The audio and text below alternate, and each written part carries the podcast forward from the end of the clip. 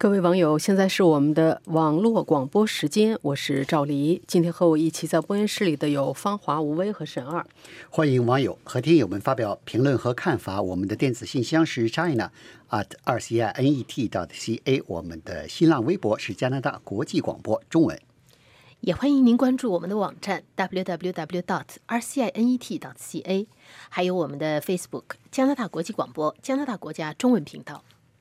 在每星期五北美东部时间上午十点半，我们都会有脸书直播 Facebook Live。好的，那么在下面的时间里，我们来谈谈这个星期咱们做过的几篇报道。芳华，你做了一篇报道，谈的是由于现在这个可以说是这个声势浩大的这个。米兔，中国叫米兔运动呢，导致一些甚至一些男医生现在不愿意给这个女生当导师了。对，是这样。有六位在医学领域从事研究和教学工作的加拿大女性学者联名写下了有关评论文章，发表在最新一期的《新英格兰医学学报》上。这篇评论文章说呢，在医学界一些有名声有地位的这个男性啊，不管是教授还是这个。资深的医生啊，害怕担任女性医生或女性研究生的导师，他们担心受到性骚扰或者性侵犯的不实指控。因为即便这些指控最后经过，比如说是长期的法律程序或者调查，被认为是查无实据，但是他们的名声跟事业呢，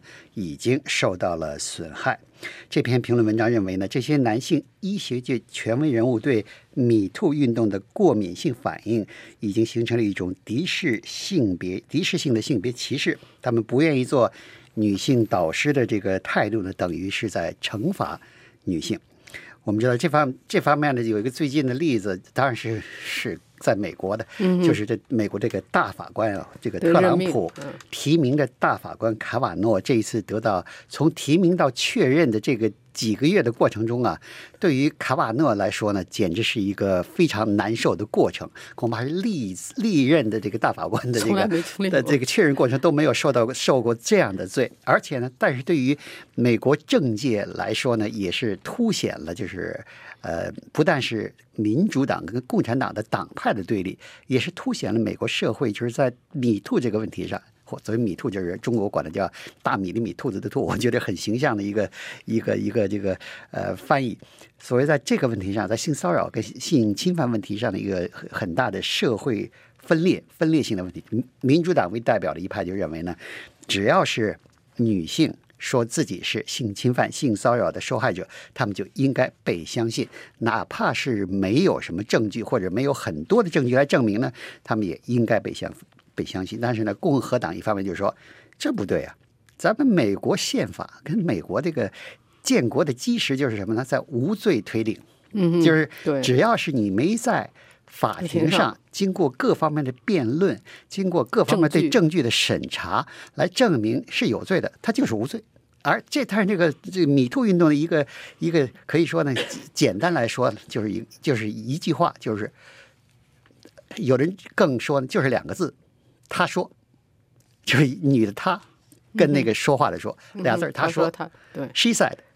只要是女的女的一张口一说，我被性侵犯了，行了，定了，这个男的就是有罪。尽管尽管是后来可能会证明是无罪，但是呢，你这这个这个呃名声已经坏了。卡瓦诺就是在最后这个呃美国参议院的证词作证的时候，他就说嘛，他。简直是失去了一个法官应有的镇静，呃，跟那个冷静，在这个作证的过程中呢，眼泪也快流出来了，而且声音大声的这个指责民主党呢是搞政治，说你们把把这么在在这个法最高法院法官这么一个严肃认真对美国的呃历史跟现实都有深远影响的问题上呢，搞搞这个不但是搞党派政治，而且是搞没有。没边儿的党派政治太低级了，所以这个这个米兔运动呢，就是呃，将刚才又回到刚才咱们说的这个问题啊，就是这六篇呃，这个六位女性教授跟学者发表的文章呢，就就认为，你这个有的男性的这个权威人物在医学界的权威人物，可能利用这个借口，米兔运动可能有些过火的行为，但是他们也不应该利用这个为借口来打击。女性这个学者跟研究生，特别是年轻的医生，因为什么？在医学界，你要是想在医学界这个比较能够比较快的这个成功，或者是前途或者比较好的前途，有一个好的导师是非常重要的。好的导师可以帮你开启本来打不开或者很难打开的大门。嗯哼，但是如果是这些那个男性的这个资深的医学界人物，不管这些女生了。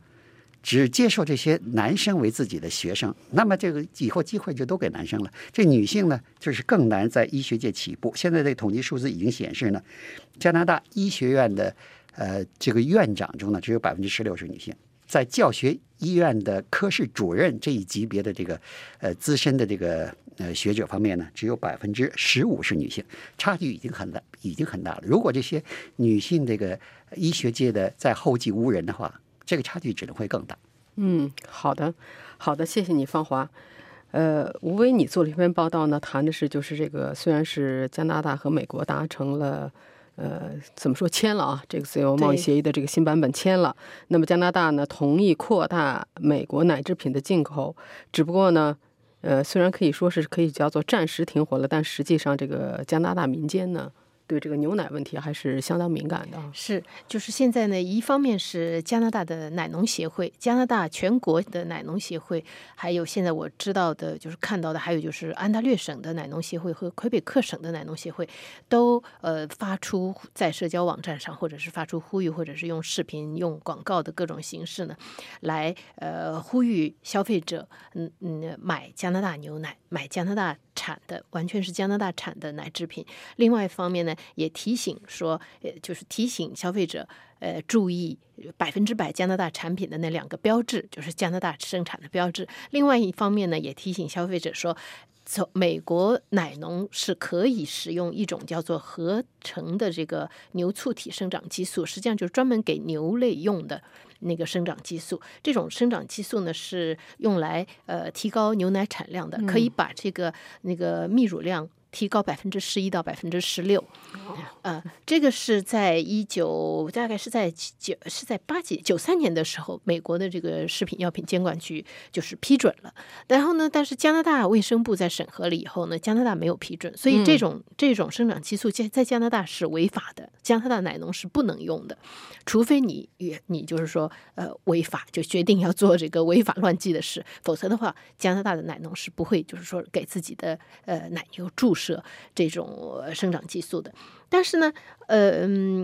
实际上没有美国。只有一小部分美国奶农在用这个东西，呃，主要的原因，我想这也是加拿大的这个呃卫生部禁止它的原因，不是说有已经有研究显示说这种生长激素对人的健康有什么坏处，但是已经有证据显示这个对奶农奶牛的健康是有坏处的，就是它会让奶牛生病，可能也是因为这个原因，所以实际上用这个这种生长激素的奶农呢。的美国奶农只是一小部分，但是呢，现在就是问题就在于说，呃，如果是说你牛奶里面有没有，你只要看是美国来的牛奶呢，你是有你就知道说它有这个可能性，这个里面有这个生长激素。但是问题是，呃，美国奶从美国奶制品进口，它很多它是从。通过用原料的形式，比方说什么乳蛋白了，什么这过滤奶了，就是作为呃生产奶酪、生产冰激凌的原料来进口的。这个原料里面是不是含呢？含有这这些嗯这个生长激素？这个你就完全从呃完全是看不出来的，因为作为生产厂家，他没有这个责任把它标出来。所以呢，呃，奶农协会也也在呼吁，就是消费者。注注意这个生产标志。从消费者来说呢，也有很多的加拿大人呢，在脸书上也好，在自己的社交媒体网站上，呃，这个网页上呢，当初支持呃奶农的视频啊、照片呐。很多人就说，但是这个就是两个，一方面是说价钱的问题，可能就是加拿大的牛奶到时候会比美国牛奶要贵，要贵。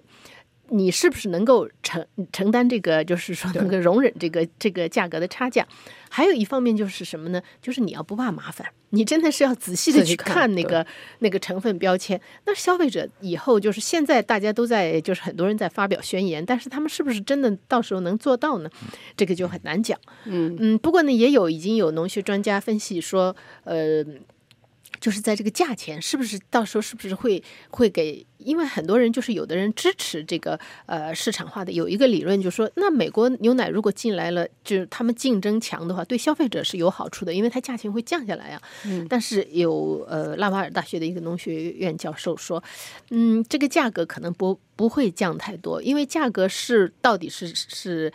高还是低呢？不是由厂家决决定的，是零售商决定的。零售商降价呢，它没有不会有什么太大的利润，因为对牛奶的需求是很稳定的。你不会因为说因为这个牛奶贵了便宜了，就是你喝牛奶的人不会说你加倍喝或者是说减少，这个都就是基本上就是销量决定了，就是价格恐怕还是会呃大体上会维持现在这个样子。不过，我觉得加拿大社会近年来的一个消费趋势的变化，就是以前是所有的人就光盯着那个价格看，哪个价格越便宜买。现在很多人都增加了这种意识。比如说，像我买东西的时候，我就愿意买 local 产的东西，对哪怕贵一些，而且我要看里边有什么东西，有没有附加的东西。附加东西的话，肯定不买。中国人一句老话：“便宜没好货，好货不便宜。”在大部分情况下，这个都是都是都是对的，是不是？是是这样。对，好的，谢谢你，吴威。呃，沈二，你做这篇报道呢，谈的是这个 YouTube 啊的一个影响，现在已经不光是成人，甚至是这个小孩儿，两到五岁，两到五岁生下来就开始看看看，对，然后变成了等于是也是这个 YouTube 对孩子的影响非常大，非常大的啊会影。响一代人。嗯，这个事实上，这个这篇的原文很长啊，我不是这篇原文的作者，这原文是来自于《大西洋》杂志，它的作者呢，Alexis，他是一个孩子的父亲。那么他的孩子呢，他就发现他的孩子对 YouTube 上的动画啊非常感兴趣，嗯，而且他可以不停的看同样的动画或者儿歌，然后这些儿歌的制作呢，实际上呢是从成人眼光来看是比较呃幼稚，也比较质量不怎么样，不怎么高。那么他就想去挖掘这个背后的原因，然后看这个 You- YouTube 这这这一代，就是说幼儿的影响，因为很多父母实际上对这个环节是忽视的，他觉得小孩子很安静，在听没有什么害的这种儿歌，肯定不会有什么大的问题。然后就让孩子这么一直在看，然后他就挖出来一点很有意思的一点啊，所有这些儿歌，当然不能说所有，或者大部分，大部分这些儿歌呢，实际上是不是美国本土生产的，是印度生产的，因为呃这个他然后他就走访了这个所以这个英文是有口音的。对，他会的口音我们先不提，这个没关系了。但是关键是说，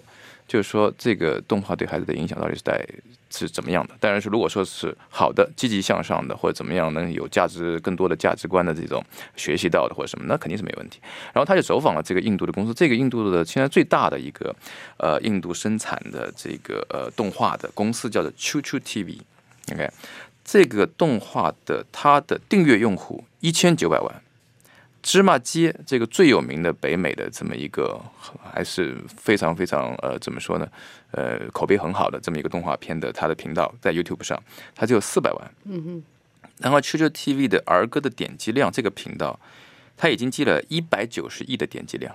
这是一个天文数字啊！芝麻街只有五十亿。嗯这是一个很有意思的一个事情。然后他走访了这个公司，这个公司实际上呢，就是说是在印度这个呃孟加拉湾附近的，就是说是一个呃怎么说呢，是蛮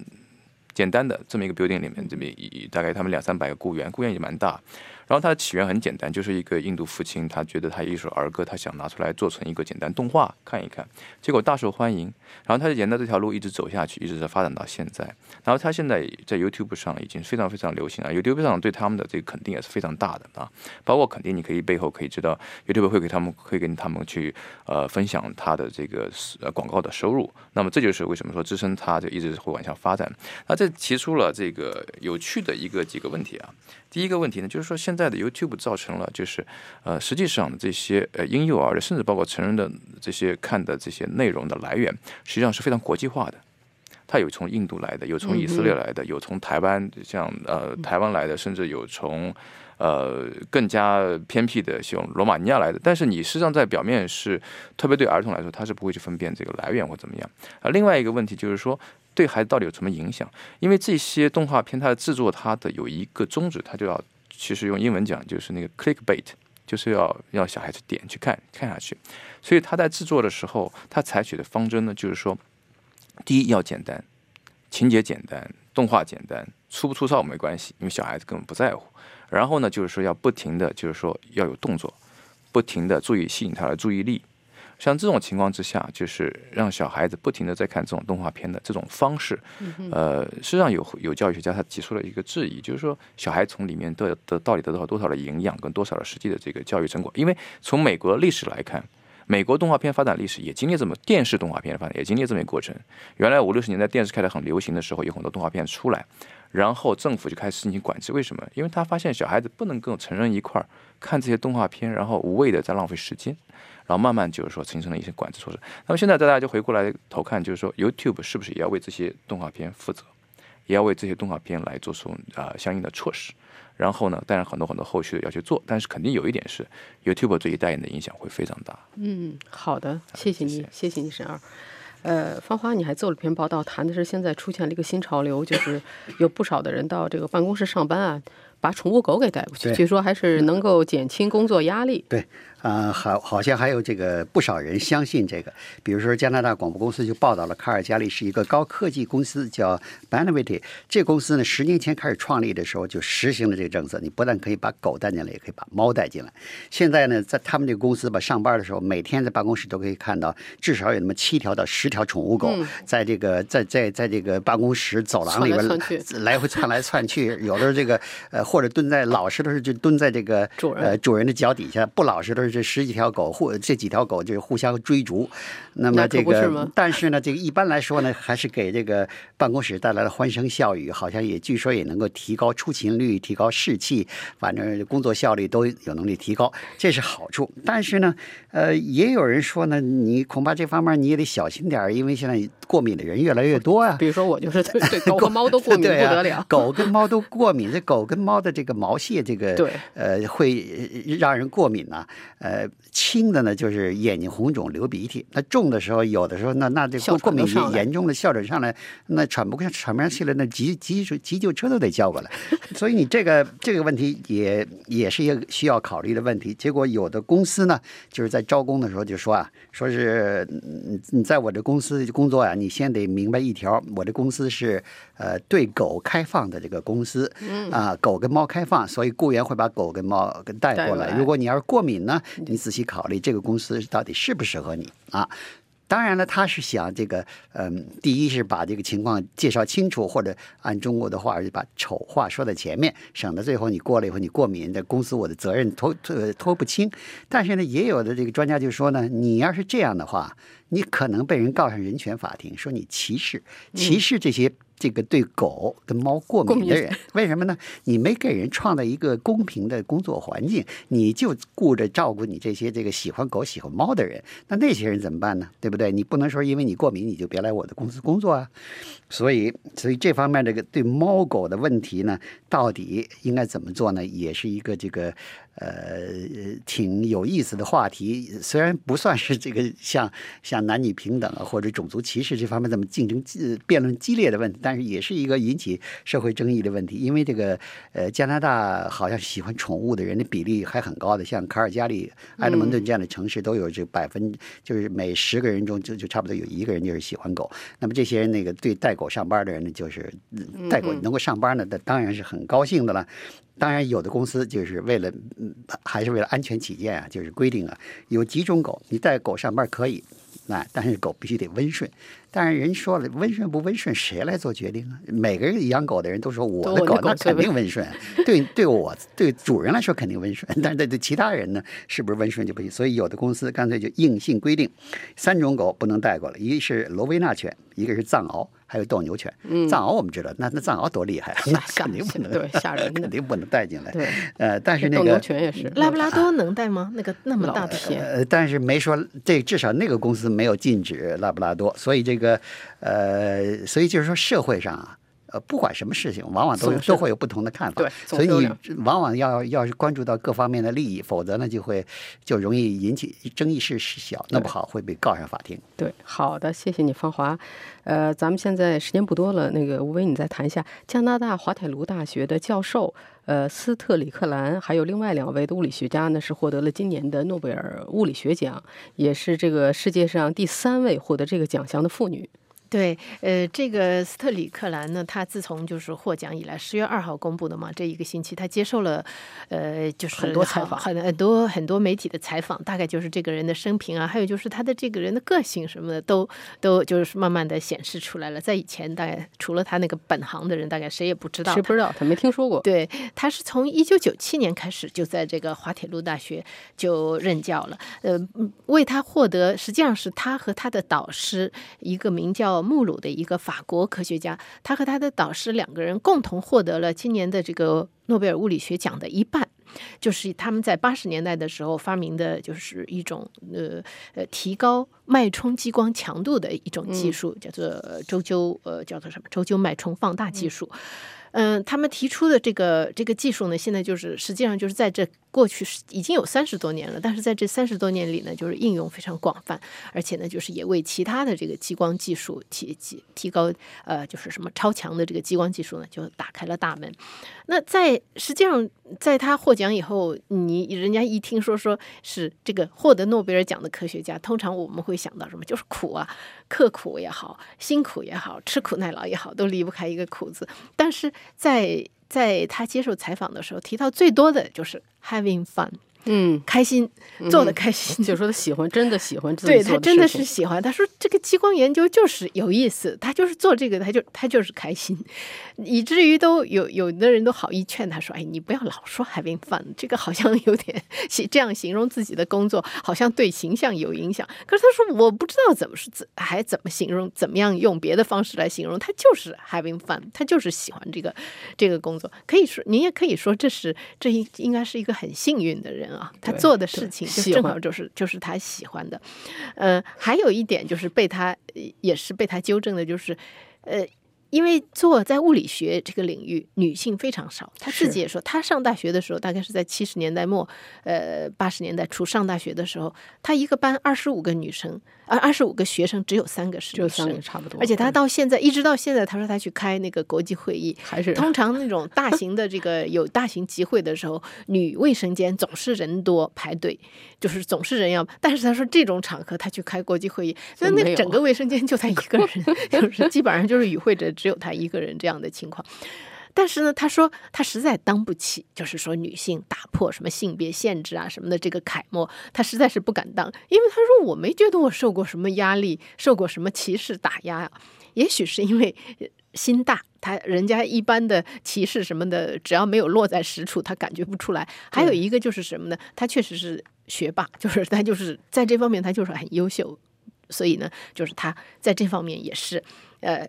使劲的给纠正，还有就是说给自己的大学说话。他到现在还是副教授，就是他虽然说任教那么多年，还是副教授。这个很多媒体都问到，说怎么会？你为什么不是郑教授？他说：“哎。”我我对学校被这个学赶快为他的学校辩解，说因为他从来没有申请过，他从来不去争。不过这回得诺贝尔奖啊，他不申请，这个学校要找他，不行了，赶快给你个郑教授吧。对，受不了这样的，受不了这样。说起来，可能还是这个人还是就是一方面也有也有就是家传，一另外也有就是这个人的天资和后天的努力。因为他的父亲就是一个电力工程师，而且据他母亲说，他在很小的时候，他父亲就跟他说，激光是是是今后这个的未来，但是他自己呢？呃，他后来他现在的丈夫也是一个电力工程师，然后他们有两个孩子，其中一个女儿现在在多伦多大学上天体物理，你可以看得出来，一家子这是一个理科生之家。